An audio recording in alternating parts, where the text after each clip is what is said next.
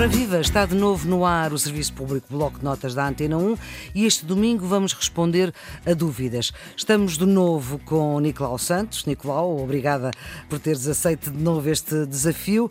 Nicolau é jornalista profissional há 40 anos, diretor por duas vezes no Jornal Económico e no Público, passou por quase todos os órgãos de comunicação social, eh, sendo que começou eh, no Jornal Notícias, estou a falar sobretudo da imprensa, esteve largos anos na direção do Expresso, com a apresentação de programas na SIC e os ouvintes da Antena 1 aqui conhecem-no bem, pois analisa a vida económica e também a política portuguesa na Antena 1 há mais de 20 anos. É licenciada em Economia pelo ISE e é agora presidente do Conselho de Administração da agência Lusa. Nicolau, este desafio de ajudar os alunos do secundário que têm exames este ano a estudar, a ter outra fonte de conhecimento, voltamos a falar porque temos o Miguel Almeida, que tem uh, uma dúvida. Ele é da Escola Secundária de Albufeira e gravou a dúvida para o 96909 4524. Eu sou Miguel Almeida, aluno da Escola Básica e Secundária de Albufeira.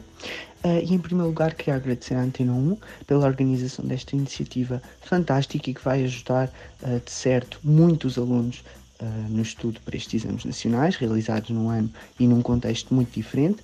Uh, e quero agradecer, portanto, do fundo do coração. E em segundo lugar, queria partir para a minha dúvida.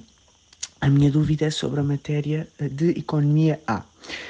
Sobre as relações económicas uh, com o resto do mundo, eu tenho muitas dúvidas uh, acerca das várias componentes da balança de pagamentos, ou seja, que, o que é que é inscrito na balança de capital, o que é que é inscrito na balança financeira e o que é que é inscrito nas várias balanças que compõem a balança corrente. Uh, e também tenho uma dificuldade um, particular em interpretar o saldo dessas várias componentes e gostava que me esclarecessem a dúvida. Muito obrigado. Ora bem, Nicolau, esta é a dúvida do Miguel Almeida, da Escola Secundária de Albufeira, que tem que ver com uma conversa que nós tivemos aqui no final do mês passado. Uh, queres então esclarecer o Miguel uh, sobre as dúvidas das relações económicas com o resto do mundo, sobre esta questão da balança de pagamentos, o que é que está na balança, nas várias balanças, como é que se interpreta o saldo? Vamos a isso então. Uh, a balança de pagamentos é, no fundo, uh, o instrumento que registra todas as relações comerciais, financeiras, de todo o tipo de um país com o resto do mundo. Ou seja, o total do dinheiro que entra, que sai do país, sob formas de importação, exportação de produtos, serviços, capital financeiro, transferências comerciais, tudo o que se possa imaginar. Hum. Portanto, é o grande agregador da nossa relação com o resto do mundo e, e para nós sabermos, como qualquer família, aquilo que entra de rendimento e aquilo que sai para pagar coisas ou através de, de empréstimos, de doações, enfim, o que se queira eh, fazer. Bom, Portanto, está lá tudo, não é tudo que. Está lá tudo. Hum. A balança de pagamentos está dividida em três balanças, que é a balança corrente, a balança de capital e a balança financeira. O que é que é cada uma destas balanças? Pois a balança é essa corrente, a dúvida do Miguel. A balança corrente é essencialmente a balança comercial, ou seja, registra os bens e serviços que entram e saem no país. Nós exportamos e, portanto, essas exportações têm um rendimento. Mas nós compramos também matérias-primas para produzir, eh, matérias-primas, maquinaria, etc., para produzir esses produtos que depois exportamos, vendemos no mercado interno, etc. Portanto, hum. registra isso. Mas também serviços, ou seja, a nossa engenharia, por exemplo, faz barragens no, no Abu Dhabi. Uh, espero que haja barragens no Abu Dhabi. e Sim, mas faz barragens faz barragens em alguma parte do mundo. Uh, é paga. Bom, isso é uma entrada de rendimento. Ou seja, eles prestaram um serviço, é uma entrada de rendimento. E, portanto, temos um, uma balança onde se registra os bens e serviços que entram e saem no país e pelo qual, uh, enfim, o país é pago ou tem de pagar. E essa é a Também balança? Temos, esta é a balança corrente, Exatamente. que além desta parte dos, dos serviços, tem a balança de rendimentos. Rendimentos de trabalho e de investimento. Ou seja, por exemplo, uma pessoa, um jornalista como nós, hum. trabalha, por exemplo, faz um serviço para a BBC, hum. recebe um determinado pagamento. Isso é uma, um rendimento de trabalho que entra cá. Hum. Ou, eventualmente, pessoas que vão trabalhar para o, para o estrangeiro e também recebem, podem receber parte do seu rendimento cá, ou a totalidade.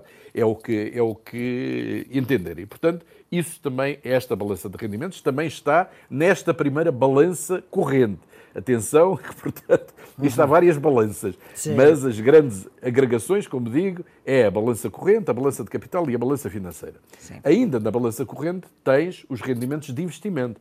Tu podes ter feito um investimento eh, em ações, por exemplo, no estrangeiro. Hum. Tens um rendimento dessas ações. Bom, esse rendimento entra em Portugal e, portanto, tu tens de declarar isso ao fisco, obviamente. Eh, tens de tratar desse, dessa situação é um rendimento do investimento que fizeste.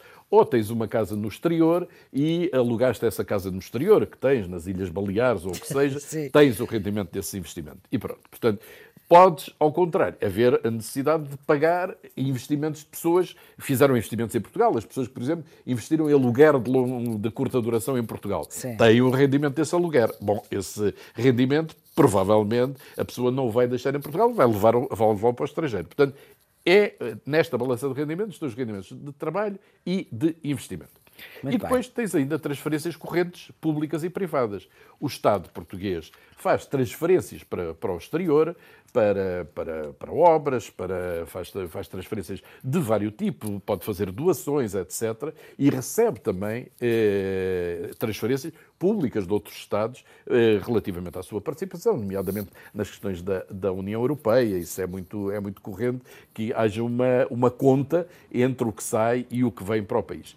E há transferências correntes privadas. Hum. Ou seja, se nós tivermos, por exemplo, um filho a estudar no exterior, provavelmente temos de fazer sistematicamente todos os meses uma transferência, uma transferência para, para ele sobreviver, sobreviver lá fora. São as transferências privadas. Portanto, primeira balança, a balança corrente, tem a balança de bens e serviços, que é essencialmente a balança comercial, tem a balança de rendimentos, que é de trabalho e de investimento, e tem a balança de transferências correntes públicas e privadas. Pronto. Este é o primeiro, o primeiro, a primeira balança da balança de pagamentos. Certo. A segunda balança é a balança de capital. Balança de capital. O que é que acontece na balança de capital? São as transferências de capital públicas e privadas e a aquisição ou cedência de ativos não produzidos e não financeiros. O que é que isto quer dizer? Primeiro, as transferências de capital. Por exemplo, a China Frigores vem a Portugal e compra uma percentagem elevada da EDP. Faz uma transferência de capital, obviamente, para pagar essa compra. Essa transferência vem da China, entra em Portugal e é registada precisamente nesta transferência de capital. Mas depois, no final de cada ano, a China Frigores tem direito a uma participação nos lucros da EDP. Uhum. Recebe esses lucros, que andam na casa, normalmente, eh, da parte que vai para a China Frigores, andando na casa dos 600 milhões de euros, e transfere-os de novo para o seu país de origem. Portanto, há uma saída de, de, capital. Eh, de capital. Há uma saída de capital. E assim, enfim, isto são transferências privadas eh, e pode haver, obviamente, transferências públicas também com este, este intuito. O Estado português pode ter participações em empresas que operam no estrangeiro, eh, receber, receber eh, por essa via eh, dividendos, ou pode ter aqui estrangeiros a operar em Portugal que, como digo, têm direito a rendimentos resultante do investimento que fizeram e passam para, para os seus países de origem essa situação. Uhum. Uma das coisas que acontece muito, enfim, e que tem sido muito discutida é o facto por exemplo, de algumas grandes empresas portuguesas têm a sua sede na Holanda. Uhum. Ou seja, pagam os impostos, sobretudo, fora de Portugal. Portanto, essas são transferências que não vêm para Portugal, ficam, ficam no estrangeiro uh, e não, não, não dão entrada cá. Houve um primeiro momento em que foi necessário, seguramente, pagar para fazer a mudança da sede de Portugal para o, o estrangeiro. Aí uhum. teve de haver lugar a um pagamento. Bom, e portanto, Segunda balança é a balança de capital, onde estão, sobretudo, estas transferências de capital públicas e privadas eh, e também a aquisição ou cedência de ativos não produzidos, não financeiros. Como se viu, eh, aqui entra também a compra de empresas, portanto, não é a compra de bancos, instituições financeiras eh, não estão aqui contempladas, uhum. mas estão, por exemplo, essa situação precisamente que tem a ver com eh, empresas que possam ser compradas por, por, eh, por, outras empresas ou investidores franceses, americanos, etc. Pronto. Terceira balança. Portanto, a primeira balança é a balança corrente, a segunda balança é a balança de capital e a terceira balança é a balança financeira. financeira. A balança financeira agora registra, sobretudo, os movimentos financeiros, ou seja, os movimentos de capital, normalmente todos aqueles tipos de investimento que passam através do sistema bancário, enfim, se não houver algumas espertezas e tentar evitar que eles passem por aí, mas são os que passam pelo sistema uh, financeiro. Uh, de que é que se compõe esta balança de capital? Em primeiro lugar, do investimento direto, ou seja, todos os investidores que vêm em Portugal uh, fazer este tipo de, de investimentos, de compra de empresas ou de ações, o que quer que seja, isso tem de estar registado na balança de capital. É assim uhum. que nós sabemos qual é a evolução do investimento direto estrangeiro em Portugal ao longo dos anos. Portanto, é o investimento do exterior em Portugal, mas, como disse, também pode haver de Portugal no exterior. Empresas portuguesas que compram uh, outras empresas no exterior ou fazem serviços, etc. Esse tipo de coisas. Portanto, é investimento direto, ou seja, aí é compra de bens e o respectivo pagamento relativamente a isso. E aqui não há distinção de serem bens não financeiros ou financeiros. Aqui é todo o tipo de bens que é comprado. Uhum. Depois, temos os investimentos de carteira, ou seja, os investimentos de carteira são investimentos em bolsa. Há uh, muitos estrangeiros que têm entrado em, na bolsa portuguesa para comprar, uh, para comprar ativos, para comprar uhum. ações de, de empresas e, portanto, tem de estar registado. Ao contrário, como eu disse há pouco, quem tenha investimentos em ações no exterior também tem de registar esses investimentos no final do ano, pedindo um extrato ao seu banco uhum. para apresentar ao fisco.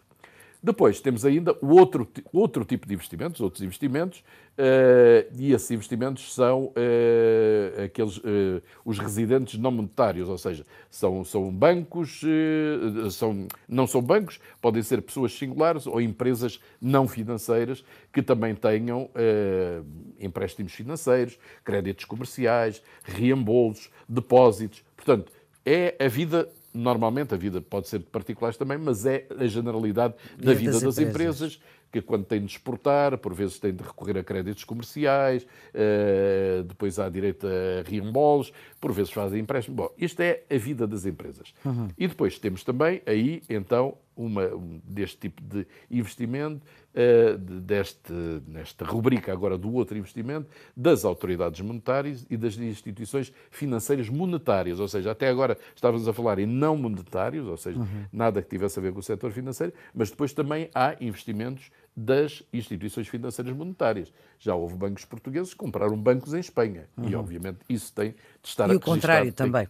E o, e o contrário, que aliás acontece muito mais, infelizmente. Exatamente. Portanto, esse tem é registado. Bom, depois há, há mais algumas coisas que eu não penso penso que não faça sentido, sentido. discriminar Mas, muito. Há derivados financeiros, sim. há ativos cambiais, enfim, direitos de saques especiais. Já não me parece que seja muito mas, importante. Mas, Nicolau, uh, o Miguel Almeida, da Escola Secundária de Albufeira, tinha uma dúvida que é, diz que tem dificuldade em interpretar o saldo das várias balanças. Podes ajudar? O saldo é relativamente fácil de perceber. Se for positivo é a nosso favor, se for negativo é a favor do estrangeiro, não é? Isso não, não tem grande, grande dúvida. Por exemplo, na questão eh, do, da, que tem a ver com eh, rendimentos. Sim. Eh, na balança de rendimentos de investimento. provavelmente, provavelmente, esta balança de rendimentos de investimento é desfavorável para Portugal Porquê? Porque neste momento temos muito mais investimento estrangeiro em Portugal do que Portugal tem no estrangeiro e esse tipo de investimento dá dividendos no final do ano. Esses uhum. dividendos são normalmente transferidos para os seus países de origem. Portanto, aí geralmente uh, temos saldo negativo a favor do estrangeiro. Normalmente teremos saldo negativo. É? Uhum. Uh, e, portanto, muito esta é, é, uma das, das situações onde isso pode pode, enfim, pode, pode ser sublinhada. Por outro lado, por exemplo, quando tu falas de outro investimento nos depósitos, nós normalmente aqui temos um saldo positivo. Porquê? Porque temos os imigrantes a enviarem os seus depósitos para uhum. Portugal. É o, é o chamado setor residente não monetário, que envia para Portugal parte das suas receitas e, enfim, as receitas dos imigrantes nos últimos anos têm crescido muito mais do que os imigrantes que estão cá transferem para os seus países de origem, porque apesar de tudo são muito menos e normalmente têm trabalhos menos, eh, digamos, menos eh, bem pagos do que aqueles que os portugueses eh, conseguem no exterior. E, portanto, aqui o saldo é positivo, ou seja, sempre que houver um saldo dentro destas balanças que seja positivo, esse saldo está a ser visto na ótica de Portugal, é a favor de Portugal.